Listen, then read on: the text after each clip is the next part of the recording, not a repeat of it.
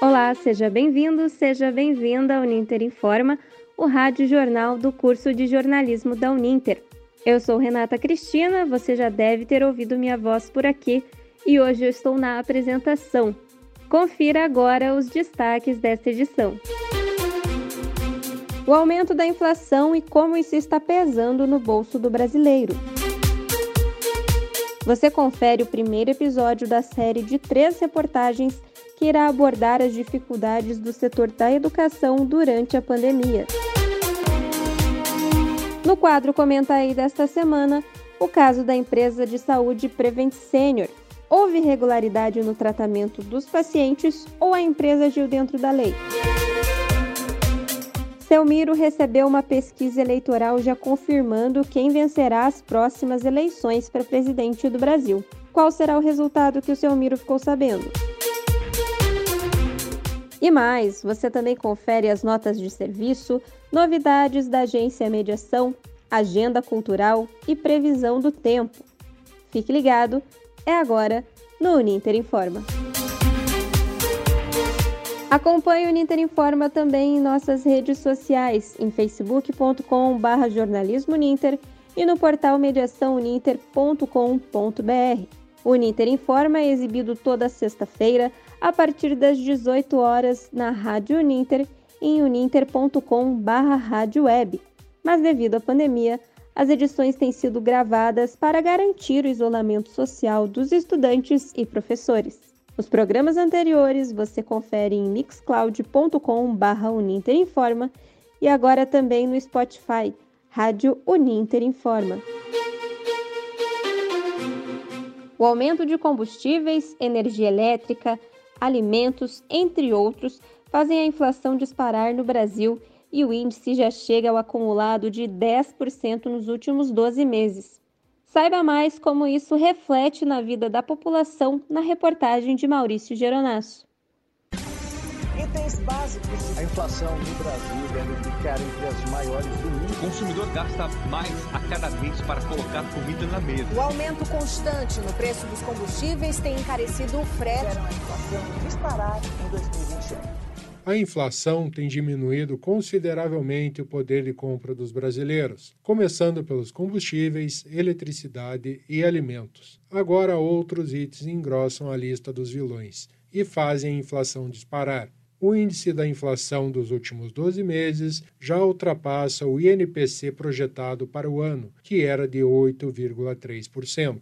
A doutora em Economia e Políticas Públicas, professora Poliana Gondim, nos explica como essa combinação de aumentos afeta a economia e a vida dos brasileiros. O que isso significa? Que se há um aumento dos preços na economia, se está aumentando o preço dos alimentos, do transporte, da gasolina, enfim, o que, que acontece? Se esses preços aumentam, mas por outro lado eu não tenho um aumento do meu salário, quer dizer que eu tenho uma redução do poder de compra. Então eu continuo ganhando a mesma quantia. Entretanto, o que, que acontece com isso? Eu não consigo comprar mais a mesma quantidade de bens. E é o que a gente vem sentindo quando a gente vai no supermercado, por exemplo, e com 100 reais a gente traz de volta para casa, por exemplo, duas sacolinhas, né? É isso que a gente vê. Com a mesma quantia, eu compro menos quantidade de bens. Esse descontrole nos preços tendem a afetar o crescimento do país e, consequentemente, a criação de novos empregos, influenciando a política econômica do país complementa Gondim. E aí isso vai impactar negativamente o crescimento do nosso país, que é medido pelo PIB, Produto Interno Bruto. Então, por um lado, eu tenho a redução do poder de compra da população. Se a população compra menos, o que, que vai acontecer? O que está sendo produzido pelas empresas não vai ser vendido, então uma parte dessa produção vai ser estocada. Se as empresas não conseguem vender bens e serviços como elas esperavam, elas vão acabar contratando menos insumos de produção. E aí, dentro desses insumos de produção, para além da, da, da matéria-prima, eu tenho também a mão de obra. Então, consequentemente, ela vai contratar menos trabalhadores e ao mesmo tempo, ela também vai mandar embora pessoas que estão empregadas. E aí a gente tem um aumento do desemprego. Se eu tenho um aumento do desemprego, mais uma vez, menos gente consumindo. Então, isso, esse ciclo negativo, acaba impactando negativamente. E aí eu não tenho um crescimento do PIB, como já é esperado. E, ao mesmo tempo, eu também não vou ter um desenvolvimento econômico, porque o desenvolvimento econômico está ligado ao quê? Está ligado à condição de vida da população, né? A qualidade de vida da população. Então, se eu tenho mais gente é, desempregada, mais gente na extrema pobreza, então a inflação impacta negativamente todas as esferas da nossa sociedade, não só o trabalhador em si, mas os empresários e também o governo com seus resultados negativos. O advogado Fernando Crivellari sente seu poder de compra diminuído, o que acaba influenciando nas escolhas no momento das compras do supermercado. O orçamento ele fica preso, né, um valor fixo muitas vezes. Indo ao supermercado, fazendo as compras do dia a dia, você consegue ver que está tendo muito aumento. Então a gente está tendo que reduzir o consumo de muitas coisas e deixar principalmente o supérfluo de lado. Já Vanessa Souza, que é proprietária de uma pizzaria, demonstra preocupação, pois acaba tendo que repassar os reajustes também aos clientes. A mussarela da pizzaria que a gente pagava 20, hoje a gente paga 30, 32. É, a calabresa, que era 18, hoje a gente paga 30. Tudo subiu muito. E assim, o repasse está sendo muito rápido para o cliente. Os programas sociais como o Auxílio Emergencial, Bolsa Família e outros destinados à família de baixa renda têm desvalorizado com a inflação. Para essas pessoas, o governo lançou um programa de crédito, mas a professora Poliana explica que devemos estar atentos quanto ao nível de endividamento dessas famílias. O governo lança um programa de crédito, né, para facilitar o crédito, o que pode sim corroborar aí com é, o aumento do endividamento das pessoas, mas ao mesmo tempo ele não mexe de forma efetiva em auxílios que deveriam sim, que é prioridade que, e que ele deveria, na verdade, se preocupar mais. Então, o auxílio emergencial hoje, ele não consegue pagar uma cesta básica, por exemplo. Então, quem está dependendo, se a gente tem um aumento da taxa de desemprego, eu tenho um desemprego com mais de 14% da população, né? Significa que tem mais de 14% da população, e possivelmente esse índice ainda seja maior, que vive numa situação em que tem sérias incertezas sobre o seu futuro. Aí o governo vai lá e fornece um auxílio. Mas ao mesmo tempo, esse auxílio, ele não é suficiente para cobrir o mínimo necessário para a população viver, ou seja, itens de cesta básica, como por exemplo arroz, feijão, carne. Então, o governo, ao invés de propiciar um programa de crédito, eu acho que isso poderia sim ser benéfico se houvesse um conciliamento com outros programas, como a melhora desse auxílio emergencial, com Bolsa Família mais efetivo, enfim. Então, acho que o governo ele deveria fornecer primeiro esses auxílios para a população, fornecer crédito para as empresas, por exemplo, crédito a juros zero. O governo teria condições de fazer isso, sem prejudicar a sua política fiscal, digamos assim. Então eu vejo como uma falta de prioridade o que o governo tem feito. Maurício Geronasso para o Ninter informa. É realmente a inflação vem complicando muito o dia a dia do brasileiro, o nosso dia a dia, né? É instantâneo sentirmos um poder de compra reduzido, seja em qualquer tipo de pagamento, na luz, na água, até uma comprinha no supermercado. Obrigada pela reportagem, Maurício.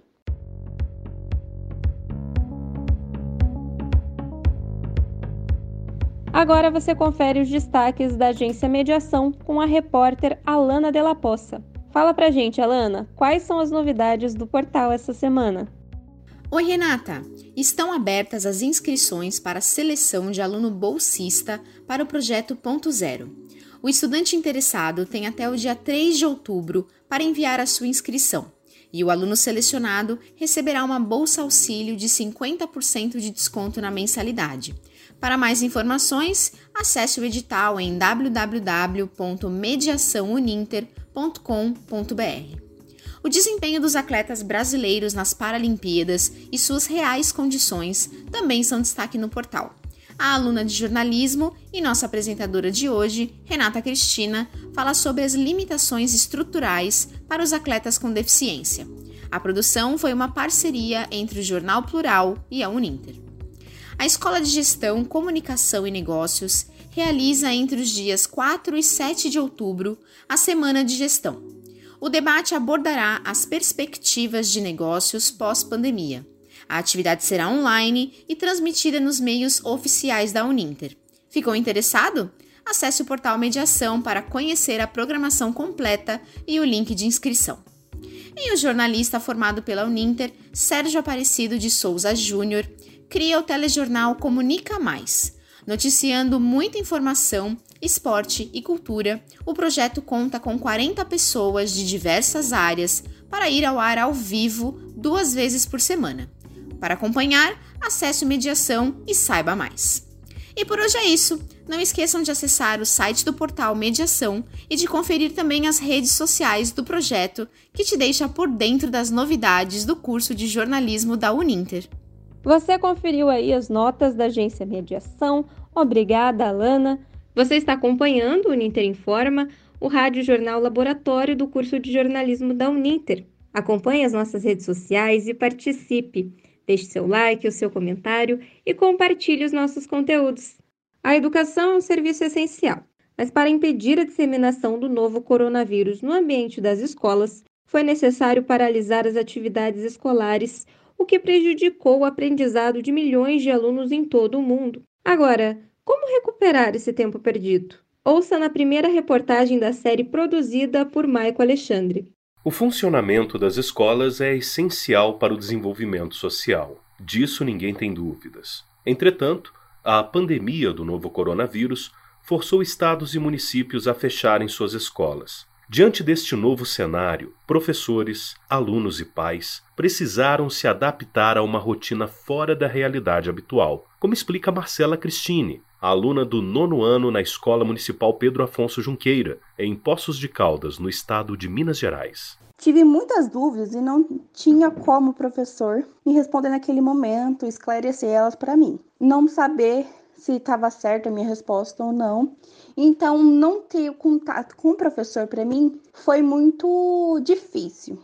De acordo com a Unesco, metade dos estudantes no mundo ficaram sem aulas durante a pandemia, ou seja, foram mais de 850 milhões de crianças e jovens que não tiveram acesso à educação presencial, forçando muitos pais a assumirem o maior protagonismo na educação dos filhos. A Aline Stephanie, mãe da Marcela Cristine, disse que a maior dificuldade foi de se reinventar durante a pandemia. Bom, para mim, a maior dificuldade com minhas filhas foi ter que reinventar, porque com o isolamento, as restrições, é, elas ministrar os sentimentos, as angústias, os receios de tudo que estava acontecendo, para mim não foi fácil, porque eu também não tinha certeza de nada. A pesquisa Juventudes e a Pandemia do Coronavírus, realizada pelo Conjuve, o Conselho Nacional da Juventude, em parceria com a Fundação Roberto Marinho e Unesco, onde 33 mil alunos foram entrevistados, apontou que 30% dos jovens pensavam em deixar a escola e não por falta de recursos tecnológicos, mas sim pela dificuldade de aprender em casa, falta de socialização, bem como a falta de acompanhamento do professor. Um sentimento que também foi compartilhado pela Marcela. Esse período a gente né, tinha essas restrições, não podia sair tanto de casa. E eu senti muita falta, porque eu sou uma pessoa bem comunicativa. E eu senti muita falta de socializar com as pessoas. Com o retorno às aulas presenciais, a rotina vai voltando aos poucos ao normal mas as consequências do fechamento começam a aparecer. E uma das mais graves, que foi apontada por Tiago Mafra, diretor da Escola Municipal Pedro Afonso Junqueira, é a diferença do nível de aprendizagem dentro da mesma sala de aula. Isso criou uma condição em que nós passamos a ter diferenças muito evidentes e muito grandes potencializadas pela pandemia dentro de uma própria escola. Então, hoje, no cenário do que está sendo chamado de ensino híbrido, é, nós temos aí pelo menos três realidades. Os alunos que acompanharam remotamente e voltaram presencial, aqueles que permanecem atendendo pelo celular, pelas redes sociais, as atividades da escola, e aqueles que sequer tiveram conectividade para seguir as atividades. Né? Então, a sua relação com os professores passou a ser é, é, algo muito escasso. E na próxima reportagem será abordada a evasão e o abandono escolar, bem como as consequências sociais e econômicas que o Brasil enfrentará caso não consiga recuperar o tempo perdido. Maico Alexandre para o Ninter Informa. Agora é hora de opinião aqui no Ninter Informa. A polêmica da semana é o caso da Prevent Senior. Paulo Pessoa, e aí? Como está a situação da empresa? Então, Renato, a Prevent Senior é uma empresa de planos de saúde que administra alguns hospitais, principalmente no estado de São Paulo. O nome da empresa está em alta desde que a CPI da Covid começou a investigar o uso do chamado kit Covid pela empresa no tratamento de pacientes que haviam sido diagnosticados com a doença. Muitos desses pacientes vieram a óbito e foram tratados com remédios defendidos por alguns políticos como cura para a doença, como a cloroquina e a ivermectina. Por um lado, a CPI alega que a Prevent Senior estaria fazendo testagens ilegais nos pacientes com remédios ineficazes e isso teria causado os óbitos. Por outro, a empresa alega que os pacientes já estavam em estado terminal e o médico tem autonomia de indicar o tratamento que achar necessário para salvar a vida do paciente. Questionada, a estudante de jornalismo da Uninter de Curitiba, Nicole Tessen, comenta o assunto. Bom, em relação ao caso da Prevent Senior, conforme as coisas que foram apresentadas, se elas forem devidamente é, comprovadas, tudo indica que sim, que a Prevent Senior cometeu diversas ilegalidades, né, perpassando desde o âmbito da ética até possivelmente criminal. É, começou com esse estudo que eles realizaram sem autorização da CONEP, que posteriormente falaram que não era bem um estudo, era mais uma, né, uma observação. E, inclusive, algumas pessoas defendem que tinha que testar mesmo a medicação por conta da gravidade dos pacientes, mas a questão é que é, havia uma orientação de que os pacientes não soubessem que estavam sendo submetidos a esse tratamento, né? O que é bem grave é, embora depois essa orientação tenha sido revogada. Mas ainda assim os médicos eram forçados, né, ou coagidos de certa forma, a prescrever essa medicação, sob pena de serem demitidos. É, então não havia autonomia médica, né? Então, e esse kit era enviado para casa das pessoas após teleatendimento, sem nem saber se a pessoa tinha mesmo Covid ou antes de receber um resultado positivo de Covid, ou mesmo se a pessoa poderia tomar essa medicação, se ela não tinha alguma doença cardíaca que a impedisse de tomar. É, sem falar na ocultação né, é, de mortes causadas por Covid. Então, a situação acho que é muito séria e esperamos que seja devidamente investigada. Eu concordo com o que falou a aluna Nicole. Realmente, se for comprovada a veracidade das provas trazidas na CPI da Covid e também em algumas investigações policiais que já estão acontecendo, a Prevent Senior realmente cometeu alguns atos ilegais e até mesmo criminosos, como por exemplo, uma das investigações é de que ela estaria alterando os protocolos para declaração de óbito. Assim, algumas pessoas que tiveram Covid, faleceram do Covid, mas foram tratadas com as drogas desse kit Covid, não seriam declaradas mortas por conta da doença da Covid. Alguns pacientes alegam que não sabiam que estavam tomando esses remédios e, inclusive, já abriram processos judiciais contra a empresa, sem falar do processo que está sendo movido de profissionais médicos que disseram estarem sendo ameaçados para poder executar esse tratamento em seus pacientes e, caso não fizessem isso, seriam demitidos. Apesar da negação dos diretores da Prevent Senior e da distorção de várias provas que foram trazidas a público, se forem comprovadas todas essas acusações que a empresa está sofrendo agora, através das investigações policiais, eu acho que a Prevent Senior tem que responder judicialmente, sofrer sanções e punições pela sua atuação criminosa para com os pacientes que estavam ali, muitas vezes sem capacidade de se defenderem ou poderem escolher entre os tratamentos que foram aplicados neles. Vamos acompanhar o caso e ver o que as investigações vão apontar. Sabe, Paulo, às vezes eu tenho a impressão que a gente está vivendo uma realidade paralela, comentando sobre a falta de responsabilidade de uma empresa que teoricamente é de saúde com a vida de quem ela deveria estar salvando, né? Complicado. E agora é hora de checagem de informação aqui no Ninter Informa. Faltando aproximadamente um ano para as eleições presidenciais, diversas notícias falsas se espalharam nas redes sociais nesta semana. Entre elas, uma suposta pesquisa eleitoral que já confirma a reeleição de Jair Bolsonaro deixou o seu miro curioso. Vamos ouvir. Rapaziadinha, tô no Inter Informa. Tudo bem, gente? Como é que vocês estão? Bom, Primeiro, eu quero dizer que eu estou intrigado com uma coisa que está acontecendo. Rapaz do céu! Nós estamos ainda há um ano das eleições aí de para presidente de 2022. E, gente, já tem gente mandando no WhatsApp aqui. Parece que já tem político aí que já tá certo que vai assumir a presidência do país. Olha, rapaz do céu, vem uma pesquisa eleitoral dessas daí que geralmente divulgam no jornal, mas assim, muito parecida. Só que a única coisa é que era tudo meio estranho, assim.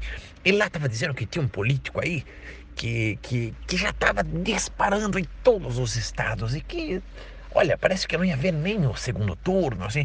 Gente, apesar de, de já tá na época de sair as pesquisas, mas rapaz do céu, parece que tá meio cedo ainda, não dá para dizer, sabe? Isso tá me deixando intrigado, porque rapaz se for assim, então eu não vou nem votar. Olha, eu, pra mim que sou idoso mesmo, voto, olha, Deus o livre. Gente, e, e a gente sair de casa, e pra, se já tá tudo ganho, imagina como é que vai ser. Rapaz do céu. Tô até pensando nisso, viu? Vocês me ajudem aí. Será que isso é verdade? Porque, olha, no texto já tava pedindo pra gente compartilhar, compartilhar, compartilhar. Deus o livre, isso me estressa, assim, que é terrível. Então, gente, eu conto com o apoio de vocês, tá certo? Me manda aí uma mensagem, me avisa se isso é verdade ou não. De acordo com o portal de fact-check em boatos.org, trata-se de mais uma fake news. A última pesquisa eleitoral oficial não cita resultados por estados e ainda assim demonstrava um empate técnico entre Bolsonaro e Lula. Portanto, é fake news. A primeira igreja luterana de São Leopoldo comemora em 2021 os seus 110 anos de fundação. Conhecida como Igreja do Relógio, ela é um marco para a liberdade religiosa no país e alterou a relação da igreja com o Estado. Confira tudo na matéria de Leonardo Soares. A primeira igreja luterana de São Leopoldo comemora em novembro 110 anos. Conhecida também como Igreja do Relógio, foi fundada em 15 de novembro de 1911 por imigrantes alemães e representa um marco para a liberdade religiosa no país. Para falar mais sobre o assunto, a historiadora Liliane Mative explica como funcionava a relação entre igreja e Estado nesse período. A Igreja Católica sempre teve um papel importante nas decisões uh, de governos, né, por ser uma detentora de, de grande poder, dinheiro, terras. E aqui no Brasil, ela, ela, ela tinha esse papel também, ela tinha decisões, tudo passava por ela, então as decisões políticas, sociais, educação, tudo com a igreja. Para o pastor Vilmar Mester, a igreja simboliza o direito de culto garantido a todos os brasileiros, independente de sua religião, assegurados hoje pela Constituição Federal no artigo 5 inciso 6, como comenta a seguir. Nós primamos pelo respeito ao Estado, às leis, e a igreja é regida pelas suas próprias leis ou suas próprias doutrinas. No, no entanto, veio se tornar algo muito importante para toda a nação. Não, não vemos interferência de um no outro, e isso nos ajuda a viver em paz e colaboração mútua. Leonardo Soares para o Uninter Informe. Você confere agora as informações de utilidade pública. São notas importantes que podem ajudar você ou conhecidos. Quem traz os conteúdos é o repórter Marcel Oliveira. Quais as informações de hoje, Marcel? Olá, Renata. O Ministério da Saúde iniciou na última segunda-feira, 27, o prazo de inscrições para o curso de preparação e resposta às emergências em saúde pública no âmbito do SUS. O curso será 100% no modelo EAD e ofertará 1.500 vagas para profissionais que atuam nos níveis federal, estadual e municipal em diversas áreas envolvidas em saúde pública. As inscrições podem ser feitas até o dia 3 de outubro pelo site do Ministério em www.saude.gov.br. A CAPES Coordenação de Aperfeiçoamento de Pessoal de Ensino Superior, lançou, no último dia 27, um edital que prevê investimentos de mais de 25 milhões de reais em 40 projetos voltados à pesquisa sobre os impactos da pandemia, em especial sobre as consequências sociais, econômicas, culturais e históricas dela decorrentes. Os projetos terão vigência de até 48 meses e devem ser apresentados pelos sistemas de inscrição da CAPES, os CICAPs, entre 4 de outubro e 22 de novembro. Também no último dia 27 foram abertas 590 vagas, sendo até 30% com bolsas da CAPES para o programa de mestrado profissional em letras em rede nacional. Os professores de língua portuguesa atuantes em sala de aula no ensino fundamental na rede pública têm até o dia 24 de outubro para preencher o formulário disponível no site de Prof. Letras em www.profletras.ufrn.br. As informações foram obtidas no site da EBC da Agência Brasil, no portal do Ministério da Educação e do Ministério da Saúde. Marcel Oliveira, para o Ninter Informa. Obrigada pelas informações, Marcel. E agora chegou a hora de programar o seu final de semana com as dicas do nosso quadro Agenda Cultural. Hoje com Cristiano Nascimento. Cristiano, quais as novidades? Fala, Renata. Sextou e eu trago dicas para a galera aproveitar o primeiro fim de semana de outubro. O Festival Internacional Assim Vivemos exibe filmes sobre deficiência. São 29 produções de países como Brasil, Estados Unidos, Rússia, Itália, Espanha, Cazaquistão e Reino Unido. O evento conta com produções que retratam a luta, as conquistas e os desafios de pessoas com deficiência e acontece em formato híbrido, online e presencial, até o dia 11 de outubro, as sessões online são liberadas gradativamente no site do festival. Já as atividades presenciais acontecem no CCBB Rio de Janeiro. Para participar é preciso reservar gratuitamente o seu ingresso. As sessões contam com recursos de acessibilidade, como audiodescrição, legendas LSE para surdos e ensurdecidos e interpretação em Libras. O documentário 13 km 2017 de Vladimir Chulikin é um dos destaques do evento. E o conteúdo completo você encontra no site www.assimvivemos.com.br e nos dias 1, 2 e 3 de outubro, às 20 horas, acontece o festival Negras Melodias Show no canal da Universo Afro Music no YouTube.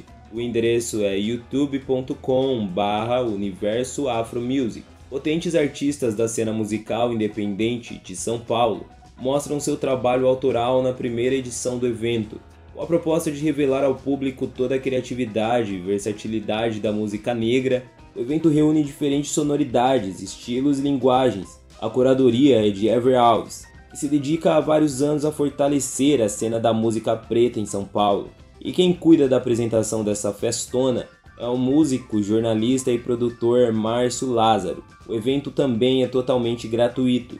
Visite templos e tumbas do Egito Antigo sem sair de casa. O trabalho desenvolvido pelo Ministério do Turismo e Antiguidades do Egito e da American Research Center in Egypt apresenta uma tour em realidade virtual por tumbas, templos, museus e outros patrimônios históricos do Egito Antigo, disponível todos os dias, 24 horas e totalmente gratuito.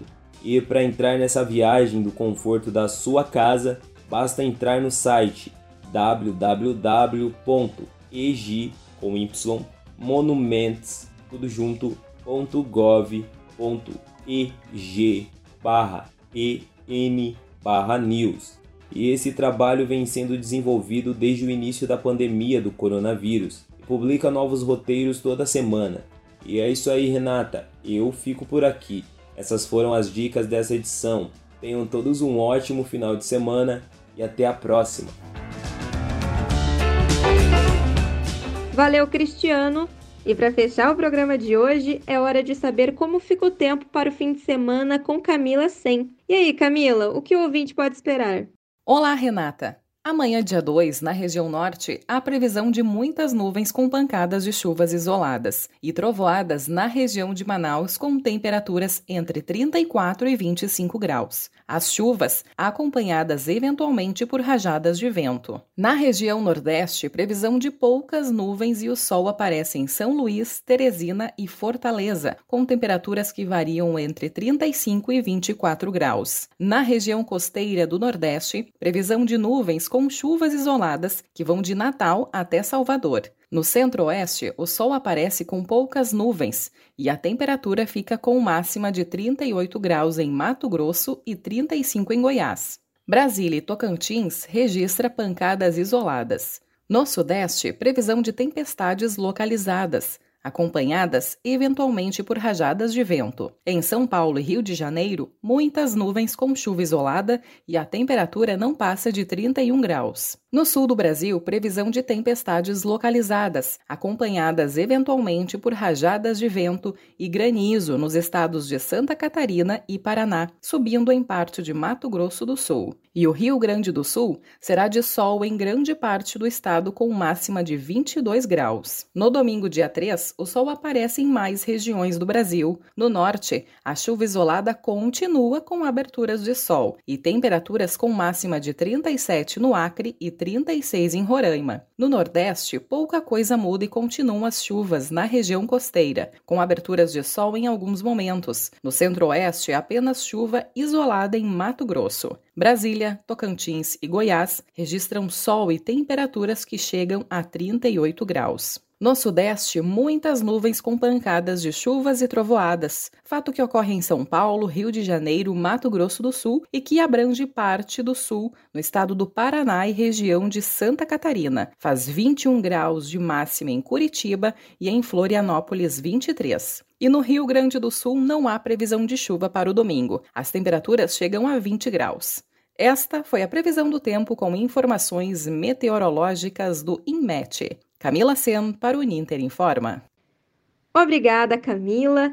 E o Uninter Informa fica por aqui. Acompanhe mais em jornalismo.com.br jornalismoninter e no portal mediaçãouninter.com.br. O Uninter Informa é exibido ao vivo toda sexta-feira, a partir das 18 horas, pelo Facebook do curso de jornalismo da Uninter e pela Rádio Uninter em uninter.com/web. Os programas anteriores você ouve em mixcloud.com/uninterinforma e também no Spotify.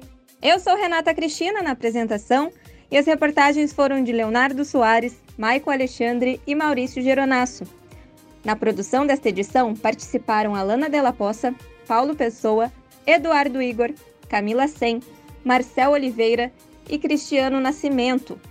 A edição foi de Jairo Vinck, editor-chefe Paulo Pessoa. Orientação e coordenação do curso de jornalismo Ninter, o professor Guilherme Carvalho. Até a próxima!